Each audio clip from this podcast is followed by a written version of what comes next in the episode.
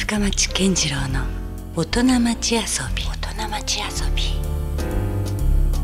2月18日時刻は夜9時を過ぎました。皆さんこんばんは深町健次郎です。さあ、えー、まあバレンタインデーも終わりましてまあただこの年になってくると全く何も関係ないですね。ということから、えー、始まりますがこの番組深町健次郎の大人町遊びは毎回革新的に働いて独創的に遊ぶという方をですねゲストにお迎えして、えー、その方にいろんなお話をお伺いしていきます、えー、さて皆さん飯塚市の加穂劇場はご存知でしょうか、えー、全国でも珍しい現存する木造2階建て江戸歌舞伎小屋様式の建物ということなんですが、えー、地域の方にも愛されて芝居ファンにも愛され役者にも愛される、えー、加劇場なんですけども炭鉱産業の衰退や自然災害など、まあ、筑豊の歴史のまさに生き証人といっても差し支えないと思います。えー、ということで今夜は NPO 法人加穂劇場の理事長伊藤秀明さんにお越しいただきまして加穂劇場の歴史やその魅力をですね余すとこなくご紹介いただきたいと思いますまた加穂劇場に入ったことがないという方にですねいろんなおすすめのイベントなどもご紹介していきますので最後までお聞き逃しなく。お名前が伊藤英明さんってあの俳優にもいらっしゃいますよ、ね、えー、よく言われます、ね、はい、あの私は昭和生まれなんで、はい、あの秀明の秋が昭和の章でございます。もちろんだから先にね生まれてらっしゃるから、ねそのと全く関係ないといえば関係ないんですけど。あちら明治かなという。まあそれにしてもねあの本当歴史的にも当然あの福岡の人であればあのよく知る劇場だと思いますけども実際のところ何年目を迎えてるんですか？川劇場。85年目ですね。85年、えー、1931年、うん、今の劇場になってから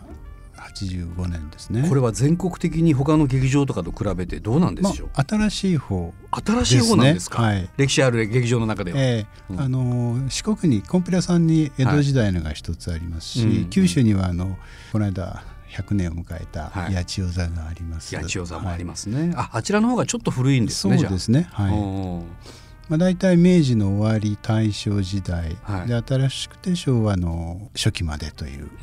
のが、うん、あのこういう木造の芝居小屋がたくさんあった時代ですね。はい。なんかやっぱ独特の日本ならではなね劇場の様式といいますか。そうですね、まあ、昔はね、うん、あの普通にあの歌舞伎の小屋のスタイルだったんで、うん、まあ、花道があってとかねよく周り舞台があって競りがあって、そして、はい、あの末席があってという、はい、これあの筑豊にはですね、うん、あのかつて50以上こんな声がありましてね。そんなに50以上あったんですか？はい。あのそれはすごい場所が確認できただけで50箇所あるんですね。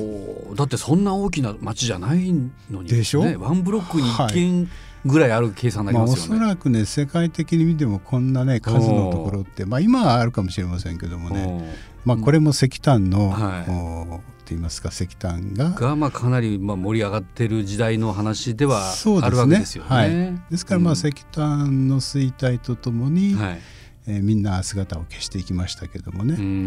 まあ、これあの筑豊だけじゃなくて、はい、日本全国も昭和40年代には営業している小屋は顔劇場だけだったんですね。なるほどね。まあでも建物自体が今となってはもう文化遺産みたいなもんですからね。そうですね。今あのからはもう残そうという方向には間違いなくなってるとは思いますあの登録文化財になってますし、まあ首都国の、それから近代化産業遺産にも経済産業省のですね、うん、えー、認定されてますけどもね。はい。ただまあ皮肉にも我々がその顔劇場という名前を一時的によく耳にしたのはあの例の2003年のね水害の時にものすごく大被害をがありましてもう再起不能とまで言われたぐらいな、まあ、水害のダメージがあって、まあ、これをですねあの役者さんたちがまあ手を挙げてチャリティーに持っていったと言って、まあ、復興につながるというニュースがありましたよね。はい、え木造ですからね、うん、あの客席が全部土台ごと浮き上がっちゃったんですね。でもちろん花道も浮き上がってる、うん、周り舞台も土台ごと浮き上がってるっていう、うん、もうとても一回使える状態ではなかった、まあ、そのまま瓦礫になりそうなような状態、えー、だったんですけどもね、でも町の人たちもそうですし、まあ、この舞台を踏んだ方々、営業先ってずっと続けてましたので、はい、ほとんどの役者さんなんかがね、この舞台踏んでるわけですよ。必ず一度は訪れたことがあると言っても本ではない、そうですね、えーですからそういった方々がなんとかこれは残さなきゃいけない、うん、残そうということで、うん、あのチャリティーイベントをやっていただいたり。確かあの当時は津川雅彦さんとかがね中心になられたというふうに聞いてましたけど、えー、九州のあの、はい限界隆二っていう大衆演劇の役者が、はい、いらっしゃいますね。津川さんとか、奥田さんたちと映画を撮ったり、お芝居をしてたりしてた関係で、津川さんに声をかけて、まあ、それに中村玉緒さんがね、何度か見えてますので、一緒になって、えチャリティーショーをやろうと、まあ、それだけじゃなくてあのこの間亡くなりましたけどもあの狂言師のあの重山千之丞さん。なんかもあの別に飯塚で、うん、えー、チャリティー公演やっていただいたりとか、うん、あの八代亜紀さんなんかあの大丸でね、うん、絵画展やって、はい、その入場料をいただいたりとか、はい、いろんな形で皆さんそうなんですね、えー、あのチャリティーショーが随分あのさんまさんとか来て、うん、あの当時の勘九郎さんなんかも来られたりして、まあ、テレビの全国の、ね、芸能ニュースになりましたし、はい、そうじゃそれ以外にもですね劇団の方が会場で募金をしていただいたりとか、もうじゃあその時にはその想像以上のやっぱりお金が募金が集まったんですか？そうですね。あの一般の募金もびっくりする集まりましたけども、うん、まあ、それとあとはあの助成金ですね。うん、あのまあ、最初はそういうのがあるということも、ね、全然分かりませんし、うん、ただとにかくあの募金活動から始めようっていうことであの飯塚市の方とか県の方に、とも一緒に話をしながら、うんうん、で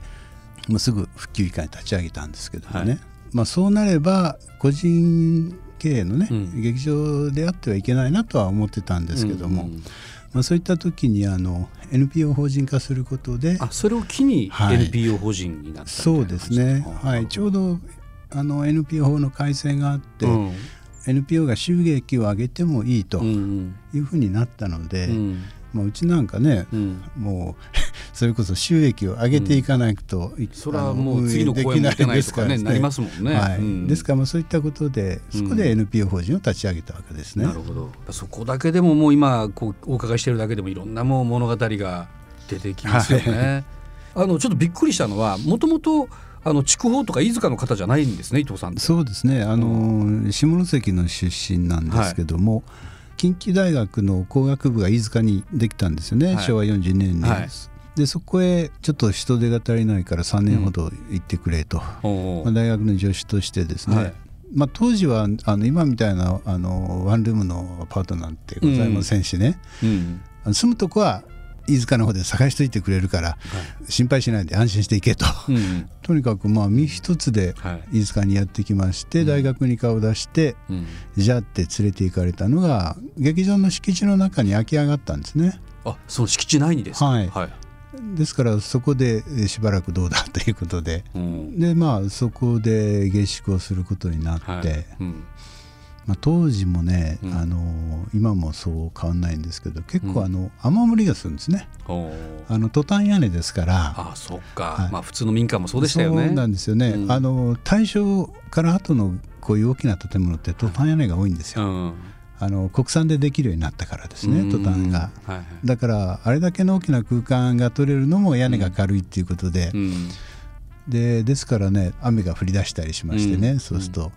なんか心配そうにしてるんですよ、うん、どっか持ってんじゃないかな なんてね。まあじゃあちょっと見てこようなんつってね、うん、屋根裏上がって、あの持ってるとこ見て、で次の日、まあ、23日して晴れたら上上がってちょっと見たら杭が浮いてたりとかね、えー、ですからまあ関わりは雨漏りですかね。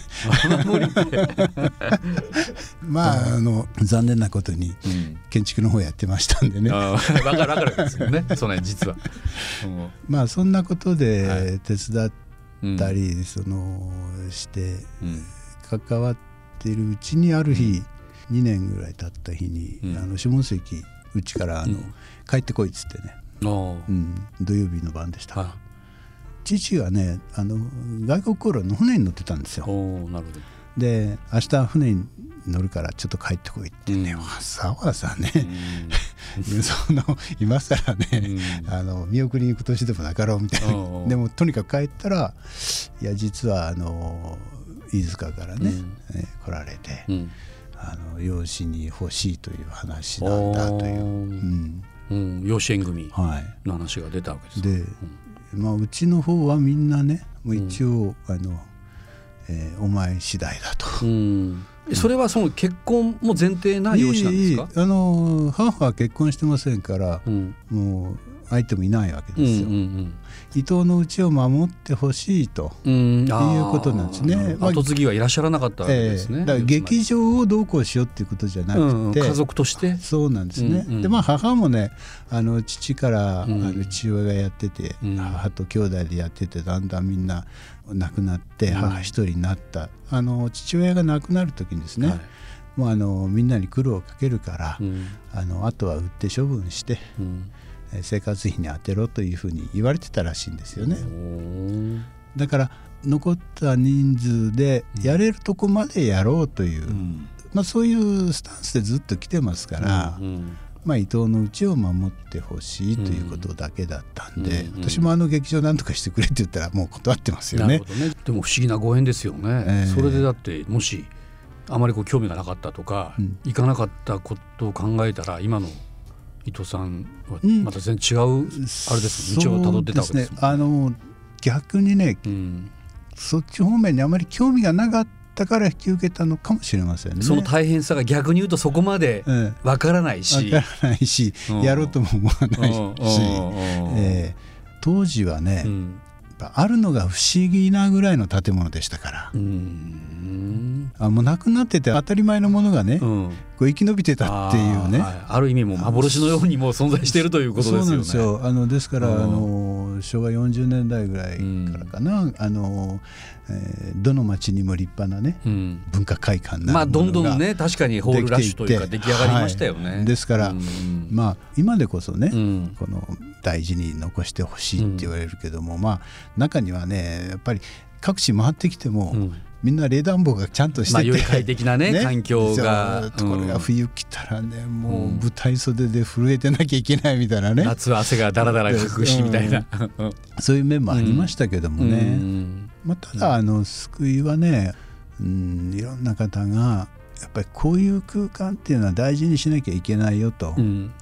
いうようなことをね、うん、本当分かって、うん、あの何度も来ていただけるっていう、ね、いやそれはね私私も言ってやっぱ分かりましたけど、うん、魔法かかってますよねあの空間って。うん、あの勘三郎さんなんかはね、うん、初めて公演うちでされて、ここにはきっと何かいるよ。いやでもそれは俳優さん役者さんにしかわからないものだったりするのかもしれないですよね。芝居の神様がいるよみたいなね、まあ我々は全然わかりませんけどもね。舞台にたくさんの一ぱいの1,000人のお客さんが入ったところでまたやる雰囲気と、誰もいない時のガラーンとした時の雰囲気ってまた全然違いますからね。うん。さあ、えー、今夜は加穂劇場の理事長伊藤秀明さんにいろんな話をお伺いしました。実は今まさにイベントがあってるということですよね。はい。これどんなイベントがあってるんですか今？これのあの飯塚ではですね、はい、あのヒーナの祭りっていうのを今年16回目になるんですけれども、うん、ヒーナの祭り。ヒーナヒナの祭りなんと書きますけども、まあ、ヒーナと呼んでもらってますけどもね、はい、これあの旧伊東電門店をメイン会場にしまして、はい。うん、まあ、劇場とか、うん、それから商店街それから地元のしにあの老舗のお菓子屋さんとかですね、うんはい、そういったところでも展示をして、まあ、皆さんに、うん、いつかにあのお越しいただこうということで、うちもあの2008年から関わってきたんですけども、はい、まあ、去年からも全面的に2か月間、このひな祭りのためだけに飾り付けをして、うん、皆さんに、まあ、劇場見学をすると同時にあなるほど、ね、ひな人形も楽しんでいたこうと。見れるしそこには、まあ、展示イベントだから、はい、いろんなひな人形が置いてあるそうなんですよね。うん、で今年はあのこれはもううちの事務局長の発案なんですけども、はいうん、今年はもう猫で行きたいと。あだから猫たちのひな祭りそうなんですよ。はい。まああの一昨年この劇場の客席の上にある小さなあのスズラン島っていうその支柱をですね、うん、作り変えたんですけどもね、地元のアートの作家さんに頼んで、まあ、そこにも猫がいたりして。まあ、その猫が呼んできたんじゃないかということなんですけどもね、これはね、あれですよ。私もすごく猫好きなんですけども、はい、意外とこれいいかもですよ。今ちょっとした猫ブームも来てます、ね、そうなんですよね。あの2月22日はあの、はい、にゃんにゃんにゃんで猫の日だそれもちょっとこの幕 この中に入ってますね。そうなんですよ。でもう猫のテーマパークにしようみたいなね。猫のおひな様がいたり。でちょっと変わったじゃひな祭りが体感できそうですね。すね。はい、うん、中にあこれ入場料とかはいいるんですか？あの劇場見学料普段300円いただいてます、はい、あその料金でその料金でイベントも見られるというえ2倍お得にな期間になりますけどもね。なるほど。これが今現在開催中で3月の28日まで、はい、えー、加穂劇場で9時から5時まで、はい、合ってるということですよね。あの飯塚デーモン亭でも28日までやってますので、うん、この機会にぜひ飯塚にお越しいただければ楽しんでいただけると思います、はい、そうなんですよ。だから意外と今ですね意外とっていうのも失礼ですけどあの石炭は衰退しましたけど見どころいっぱいありますよね、そうですね、はい、ね、飯塚筑豊地方にも、えということでぜひ皆さんこれをきっかけにじゃあ顔劇場も含めて、えー、筑豊の方に、えー、散歩してみてはいかがでしょうかということでまた引き続きですね、はい、伊藤さんには来週、はい、またよりちょっとプライベートな話だったりとか、はい、ディープなお話をお伺いしたいと思ってますので、引き続きよろしくお願いします、よろしくお願いします。今夜ありがとうございました、ありがとうございました。深町健次郎の大人町遊び。今夜は NPO 法人顔劇場の理事長伊藤秀明さんにお越しいただきましたえー、来週は伊藤さんのプライベートや下方劇場の未来などについてお伺いしたいと思いますのでお楽しみに。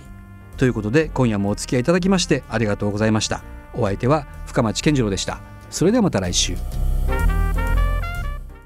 LoveFM Podcast LoveFM のホームページではポッドキャストを配信中。スマートフォンやオーディオプレイヤーを使えばいつでもどこでも LoveFM が楽しめます。LoveFM.co.jp にアクセスしてくださいね。LoveFM Podcast